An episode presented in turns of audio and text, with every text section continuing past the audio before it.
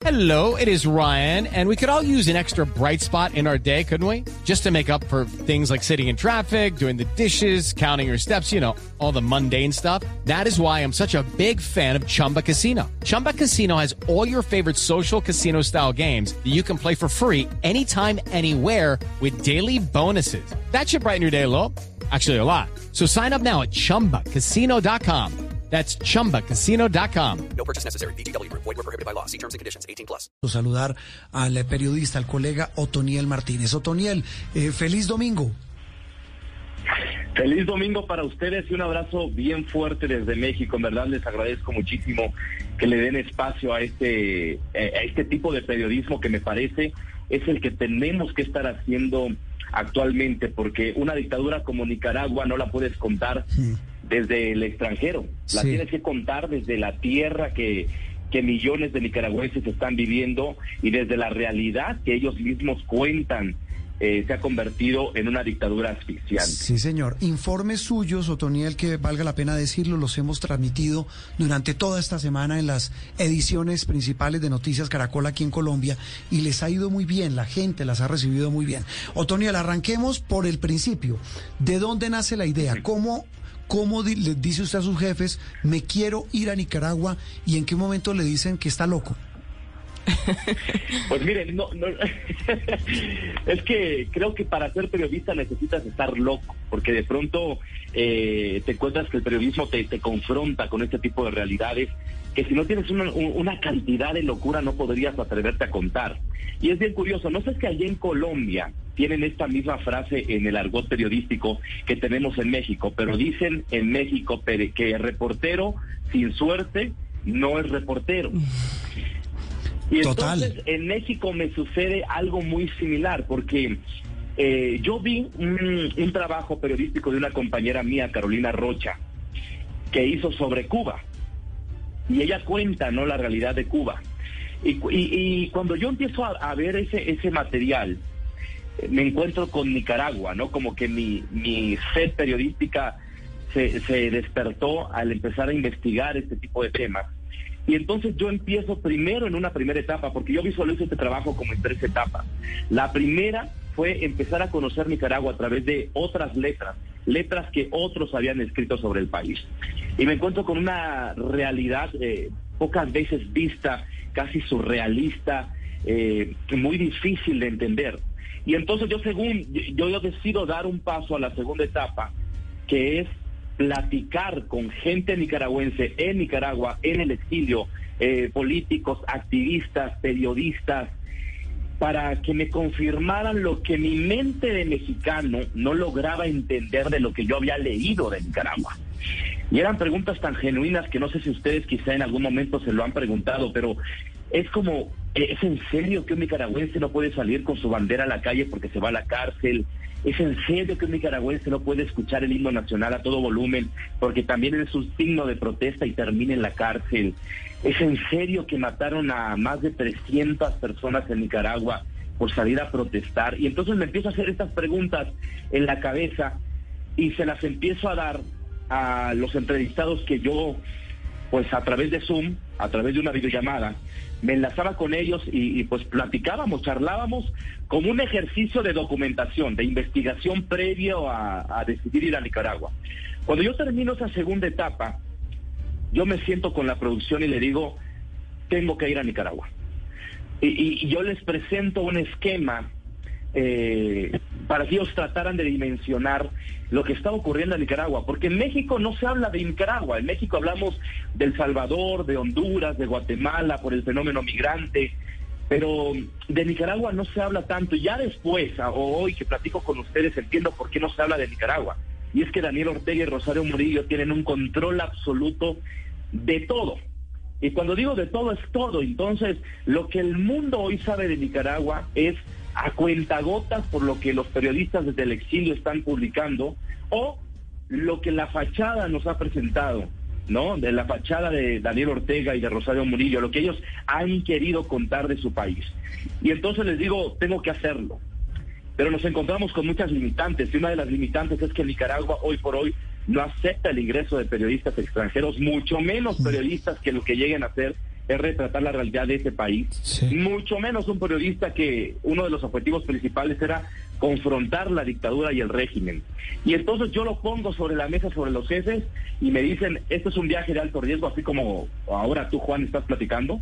Ellos Sí. me dijeron, este es, un, este es un viaje de alto riesgo, pero si, si quieres hacerlo, adelante, te, te respaldamos y empecemos el plan. Y así fue como, como nace aproximadamente dos meses este, este viaje que hice yo a Nicaragua. Mm. Otoniel, surtidos estos trámites, esta preproducción, eh, el análisis con el equipo editorial de, Azteca Noticias, viene el viaje. La primera crónica que nosotros publicamos, y repito, están de manera cronológica, hiladas muy bien la narración, pues por supuesto la entrada. Llega a Nicaragua, logra entrar con un miedo absoluto. Usted transmite, lo decíamos en nuestra redacción, eh, usted en el, en el reportaje a- uno le da miedo. Transmite y dice cuando el señor del taxi le dice, uy, ah bueno, cuando entran, cuando van en un bus, en una flota, como decimos en Colombia, entra por tierra, Sí. me corrige. Usted ya ahí empieza a grabar solamente con su teléfono celular, me corregirá. Y la policía la empieza a ver en todo lado. Esto es casi lo más parecido que uno ha visto en medios eh, en Corea del Norte. ¿Qué pasa ahí en ese ingreso a Nicaragua, Otoniel? Sí, de hecho este trabajo lo hicimos todo, absolutamente de inicio a fin. Y cuando digo de inicio a fin, me refiero que empezamos a grabar desde Ciudad de México eh, hasta Managua, Nicaragua, y de regreso, todo lo hicimos con celulares. O sea, ya nos habían dicho que no podíamos nosotros ingresar con equipo profesional, eso no está permitido, y que tampoco nos atreviéramos a buscar algún canal nicaragüense que nos rentara equipo profesional, porque aún los medios de comunicación están en manos de los hijos de los dictadores. Entonces era evidente que nos iban a descubrir y lo que nosotros queríamos era reducir a cero eh, ese riesgo que fuéramos descubiertos en el camino.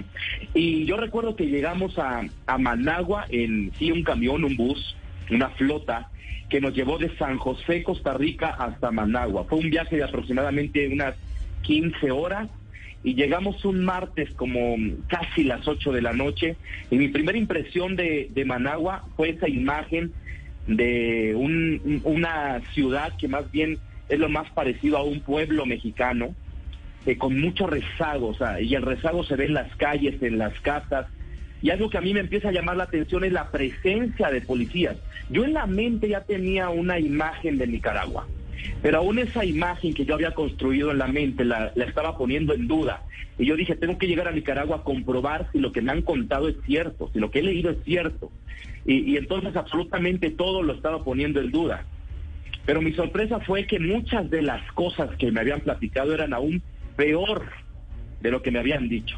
En mis primeras impresiones yo recuerdo estar en ese taxi que nos lleva al hotel en donde nos hospedamos la primera noche. Es ver bandera sandinista, esta bandera rojo y negro, por todas partes.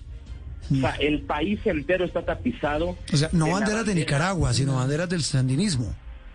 Exacto, y eso a mí me llama mucho la atención porque yo dije, a ver, en México esto no es una realidad. En México está hoy por hoy gobernado por el, el partido Morena y es como si el partido Morena tapizara pues todo el país de su bandera.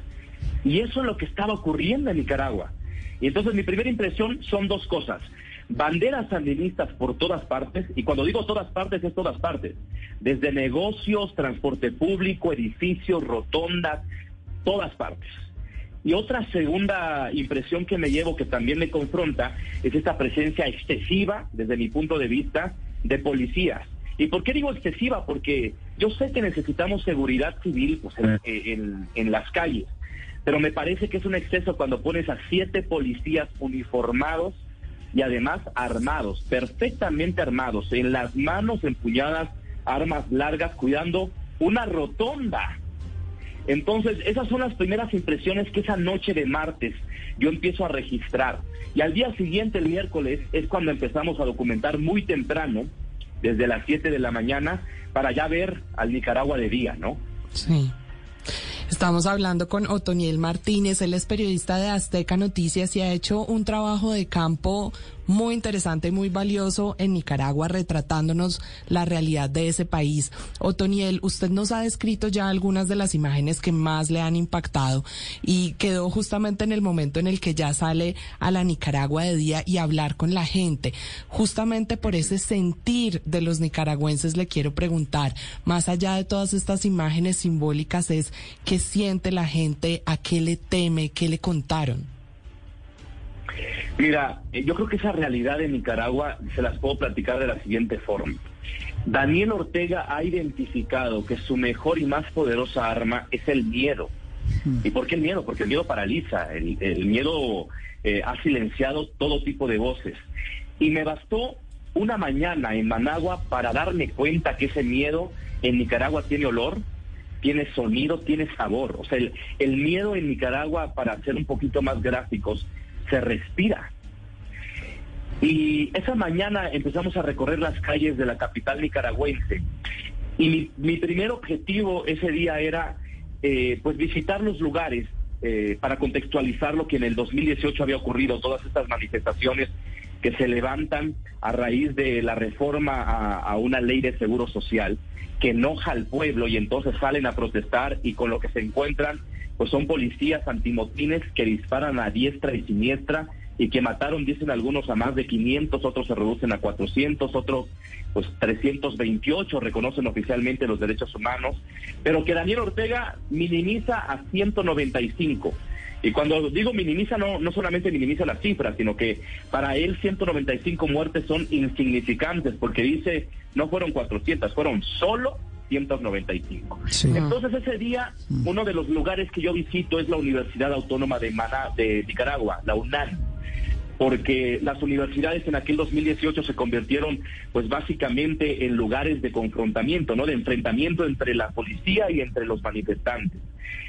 Y me empieza el guía porque eh, eh, esta persona nos lleva a los lugares, pero además nos contextualiza un poco. Él me empieza a decir cómo identificar las cosas que están ocurriendo en Nicaragua que no son normales. Y eso es lo que a mí me empieza a llamar mucho la atención, porque hay cosas que en, verdad no ocurren en otro país y tienen que creerme. Por ejemplo, militares en la entrada de esa universidad. Y él me decía, no, no podemos entrar muy fácil y si entramos tenemos que separarnos y cada uno graba con su celular. Y así fue como nosotros logramos penetrar eh, las barreras de seguridad en la universidad y miren qué curioso, porque yo llego a la UNAM el día que Ramona, la rectora de esa universidad, se reelige como rectora. Y me empiezan a contar que Ramona es el reflejo de lo que está viviendo el gobierno de Nicaragua. ¿no? estas, estas personas adictas al poder que una vez que toman la silla no la quieren soltar. Y por eso es que gracias a ese evento oficialista es que nosotros pudimos permanecer en esa universidad aproximadamente dos horas. Y fue, cabe mencionar también que fue el único lugar, el único día donde yo veo a reporteros y a camarógrafos en la calle. ¿no? Y, después entiendo que evidentemente fue el único momento en el que los vi, porque era un evento oficialista. Después no me encontré ni a camarógrafos ni a reporteros en la calle. Y ese día, después de estar en ese evento, salimos y cada uno empieza como a tratar de grabar con el celular pues la vida estudiantil, los murales. Judy was boring. Hello. Then Judy discovered ChumbaCasino.com. It's my little escape. Now Judy's the life of the party. Oh, baby, mama's bringing home the bacon. Whoa, take it easy, Judy. The Chumba life is for everybody. So go to ChumbaCasino.com and play over 100 casino-style games. Join today and play for free for your chance to redeem some serious prizes. ChumbaCasino.com. No purchase necessary. Void where prohibited by law. 18 plus terms and conditions apply. See website for details. Que, que ahí están porque es una presencia increíble del partido incluso en la universidad que en teoría es autónoma. Y es cuando nos cae la primera detención. Ah, lo, lo detienen. ¿Y, y, quiénes lo detienen? Eh, nos detiene un policía, que era un policía de seguridad de la universidad. Y, yo les cuento esto con esta descripción y detalle porque me parece que es significativo que primero nos haya ocurrido en una universidad y segundo que nos haya ocurrido, eh, ocurrido el primer día de trabajo periodístico en Nicaragua. Entonces, eso para mí fue significativo porque es evidente, ahí es cuando yo confirmo que no puedes grabar ni con celulares eh, la vía pública, mucho menos una universidad o una institución gubernamental. Y también es cuando confirmo que la policía es la mano dura de Daniel Ortega y la que ejerce el primer eslabón de la represión en las calles. Nos detienen, nos cuestionan quiénes son, qué hacen acá. Y entonces con esta idea nosotros que traemos en la cabeza de somos turistas que estamos conociendo Nicaragua, Sí. le empezamos a decir somos turistas, venimos a conocer la universidad, somos de México. Y me empieza a decir cosas que me parecen, eh, que, me- que llamaron mucho la atención porque me dice, a ver, a ver, a ver, a ver. Esta universidad no es un centro turístico. Y yo, no, pero lo queremos conocer. No, pero es que no puedes venir a grabar. Y yo, pero ¿por qué estamos grabando solamente murales? Pero es que de eso no se puede. A ver tu cédula. Cuando ellos te preguntan por una cédula, es la sí. identificación que usa el nicaragüense, ¿no? Para el mexicano es, eh, es la INE, ¿no? Sí. y, y le decimos, no, es que nosotros no, no, no, no, no la traemos. ¿Cómo que no la traen? ¿Y por qué está sin la identificación? Quiero una identificación, quiero ver un- una credencial con fotografía, con nombre. Y es cuando nosotros vamos al coche, que es una de las pocas imágenes que ustedes logran ver Sí. en, en el documental, cuando nos acercamos al vehículo y lo que vamos a traer son las identificaciones. Y entonces el resto de la conversación se grabó únicamente en audio porque apagamos dos de los tres celulares y único se quedó, un único celular se quedó en la bolsa de un pantalón grabando el audio, ¿no? Afortunadamente teníamos a este, a este guía, que es un nicaragüense con un olfato impresionante, evidentemente conoce lo que ocurre en su país y conoce cómo se mueven las cosas. Y fue la habilidad para distraer a este policía que a nosotros pues nos deja libre ese primer día. Yo recuerdo perfecto que Pe- las Pero ¿cómo lo distrae, Otoniel? ¿Cómo, cómo termina distrae zafándose de este lo chicharrón? Con plática. Mm. Lo, lo distrae con plática y empieza a decir... eh, Lo cuenteó, como decimos en no, Colombia. Yo soy maestro, Sí. yo soy maestro, dice, yo soy maestro de la universidad, ellos son mis alumnos, ¿no? Y le empieza a decir, no, venimos al evento de la Ramona, o sea, empieza a utilizar todos los Sí, elementos sí, sí, para entrar en confianza en la conversación con él. Le dice, no, venimos al evento de la rectoría, estábamos grabando, ellos vienen de México, ay, no te pongas así, tranquilízate, ¿qué, qué, qué te pasa por la mente? Yo sé que estás haciendo tu trabajo, porque esto es normal, pero no te pongas así, no, no, no corremos peligro, y empieza él como a envolverlo, y cuando yo estaba buscando las credenciales y regreso, me doy cuenta que él ya estaba hablando como de temas más personales con el policía y le empieza a preguntar, ¿cuántos hijos tenés? Oye, ¿te va bien como policía? Contame, yo sé que es, es, es bastante matado, te pagan bien, cómo te ve en la casa. Y entonces como que sensibiliza mucho al policía Uf. y él empieza como a, a decir, no, pues sí, yo ya llevo lo embolataron. policía. Mm. Y, y- y lo, lo distrae, o sea, en un momento a otro lo distrae. Sí. Y, le- y él y, y- y nuestro guía le empieza a dar muchos elementos para que él tuviera confianza. Le dice, mira, tené mi credencial, tené mi número, y eso fue muy arriesgado. Le dijo, tené mi número, mira, yo vivo en tal lugar, yo trabajo en tal lugar. Sí. Y es como él se tranquiliza, pero aún así levanta un reporte, manda fotografías de nuestras identificaciones. Y entonces el guía nos hace una seña como de este es el momento de irnos, ¿no? Y, y le dice, bueno, Aquí cualquier fue. cosita vamos a estar aquí en la universidad y como que nos movemos. Y Pero chao. ese movimiento fue un movimiento muy rápido, subimos al, al auto y nos fuimos de la universidad. Mm. Yo recuerdo que las primeras palabras que nos dice esta persona a, a bordo del auto es, bendito sea Dios, ¿no? Claro. Uy, O- Otoniel, el tiempo se me está acabando, pero el relato es apasionante. No. Quisiera pedirle un enorme favor. Eh, vamos a hacerle varias preguntas con respuestas rápidas para complementar esta maravillosa historia que usted nos cuenta. ¿Con cuántas personas estuvo en este viaje? ¿Quiénes fueron con usted? Fuimos, fuimos tres, eh, dos compañeros también periodistas y yo, los tres nada más. ¿Cero cámaras? ¿Solamente celular? Solo tres celulares, no llevamos ningún equipo profesional. ¿Cuántos días estuvieron en Nicaragua, Otoniel? Eso es bien interesante porque el plan decía una semana, pero nosotros nos dimos cuenta que íbamos a regresar el 19 de julio, que era la oportunidad que teníamos para ver en persona a Daniel Ortega. Entonces decidimos extender el viaje a dos semanas. ¿Y lo, y lo vieron? Lo vimos el 19 de julio, lo vimos pasar en un auto de lujo, Mercedes-Benz, y se dice comunista el presidente del pueblo, lo vimos pasar unos segunditos frente a nosotros, a como a unos 10 metros, porque nos separaba una valla de policía, lo vimos a lo lejos y entrar a su evento privado. Otoniel, usted dice que en Nicaragua se respira el, el miedo. ¿Cómo se respira? Aparte de este episodio tan gráfico que nos cuenta de cómo estuvo a punto de que lo, se lo llevaran preso, ¿cómo se respira el miedo en las calles de Nicaragua? de Managua. Eh, se respira en absolutamente todos los lugares. O sea, creo que el, el único lugar seguro que yo tenía era el baño del hotel y con su reserva, ¿no? Porque nosotros eh, con esta historia de somos turistas, todo el mundo no se la creía porque hasta Ah. nos dijeron, a Nicaragua no vienen turistas. Y se, se huele, se huele seco, se huele seco, se huele, eh, te, te quita el aire, el, el miedo te quita el aire, o sea, lo respiras en absolutamente todos los lugares y te quita el aire. Y lo escuchas con una voz muy susurrada porque tienes que cuidarte de absolutamente de todos los que tienes al lado. pues. Otoniel, en Nicaragua hay vida de entretenimiento, es decir, los restaurantes, los cines y demás actividades culturales sobreviven. Eh, no me tocó ver obras de teatro ni carteleras. Hay eventos de entretenimiento muy pocos. De hecho, es muy curioso porque después de mi regreso, cuando yo ya empiezo a publicar en redes sociales que íbamos a, eh, a- presentar este trabajo periodístico, el 12 de agosto hubo un concierto de los Tigres del Norte. Pero un evento masivo como ese nunca me tocó vivirlo, ni una fiesta religiosa. Sí vi fiesta, eh, vida nocturna, o sea, vi bares con gente eh, cenando, tomando eh, al- algún trago, pero nada más, no una fiesta masiva, pues. Cuando alguna vez estuve en Cuba cubriendo el proceso de paz con las FARC, Otoniel, eh, me acuerdo que un señor que me recogía en el carro, eh, eh, a ver si la comparación puede ser la misma para explicar lo que se vive en Nicaragua, uno, uno en Cuba se siente vigilado a toda hora. Si uno es turista, no menos, pero en el caso que de los periodistas, pues mucho más.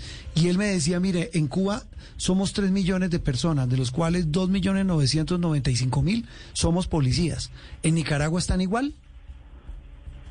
Sí, desde el 2018 el, el gobierno de Nicaragua ha duplicado el número de policías, porque es evidente que necesita elementos que vigilen absolutamente todo.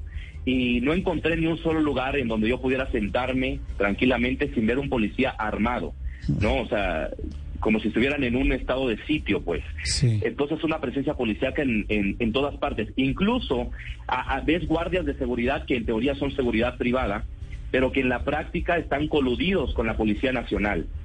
Y en la segunda detención, solamente para tener un, un poquito más de descripción gráfica, en la segunda detención, porque nos detuvieron dos veces en Ah, ¿lo Nicaragua. detuvieron otra No, vez? ¿Y, y dónde fue la segunda? nos, nos detienen, nos detienen el 18 de julio, el día previo a la fiesta sandinista, y nos detienen porque estábamos grabando los preparativos de ese evento. Ah, ok.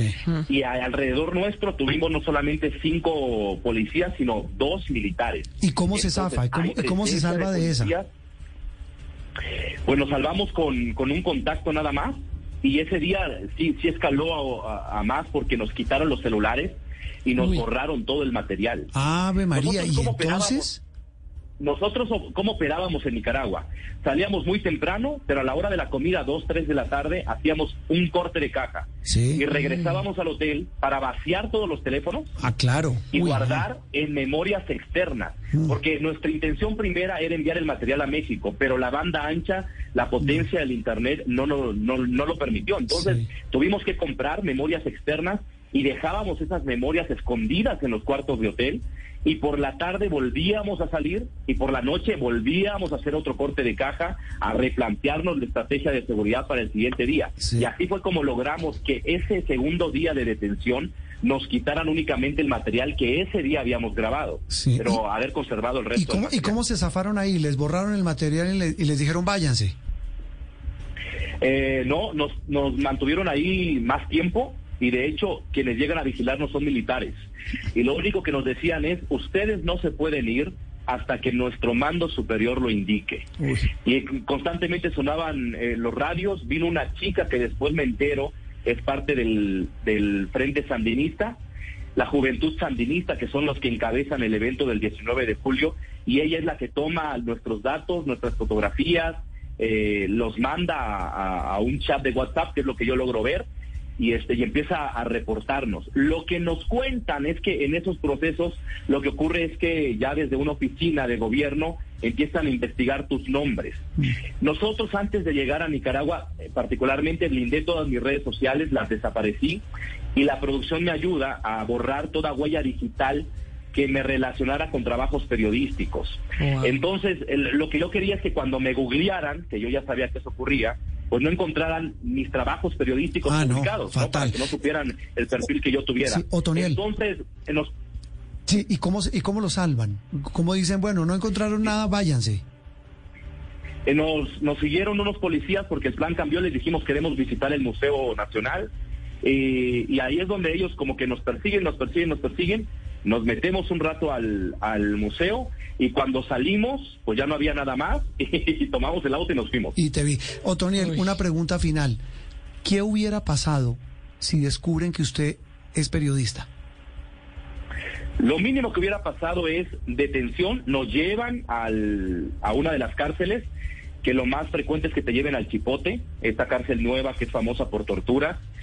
Y lo que nos cuentan es que el tiempo que hubiéramos estado en esa cárcel hubiera dependido del tiempo en la que la embajada mexicana reaccionara para salvarnos.